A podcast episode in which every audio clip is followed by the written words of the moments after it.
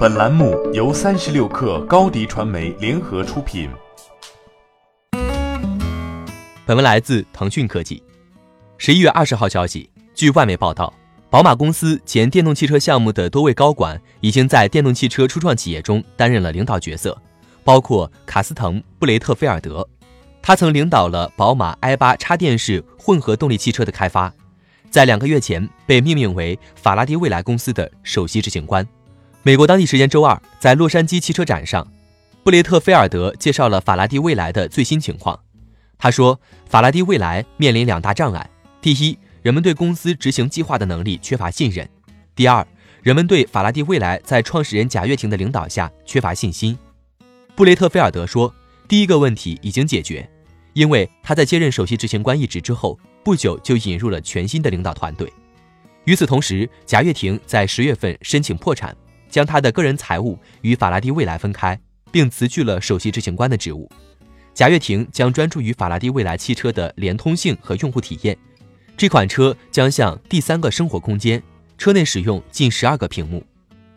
布雷特菲尔德试图将法拉第未来与那些投入巨资制造媒体轰动的竞争对手区分开来。他说，取而代之的是。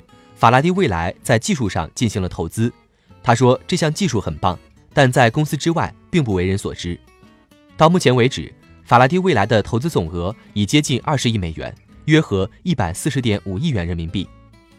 布雷特菲尔德发表了这一大胆的声明：要实现新的移动性目标，你需要两种技术。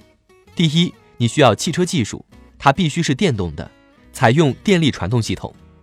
法拉第研发的 IP 是全行业最先进、最好的电力传动系统。我在这里谈论的不仅仅是初创公司，还包括奥迪、宝马、奔驰和保时捷等。此外，还有功率密度、功率范围、电池技术以及其他可用的最先进技术。第二，如果你想创造能联网的汽车，将其打造成特定的互联网生活空间，那么你需要汽车具备连通性，支持高速通讯。你需要屏幕、操作系统以及数字生态系统，所有这些都是法拉第未来正在开发的，这是可行的，可以在我们的产品中看到。你需要多少钱？你现在要做的就是筹款。布雷特菲尔德现在正处于筹款模式。他说，投资界知道汽车行业将转变为移动服务提供商。他说，传统的汽车制造商绝不会这样做。欢迎添加 baby 三十六克 b a b y 三六 k r 加入克星学院，每周一封独家商业内参，终身加入学习社群，聊风口谈创业，和上万课友一起成长进化。高迪传媒，我们制造影响力。商务合作，请关注新浪微博高迪传媒。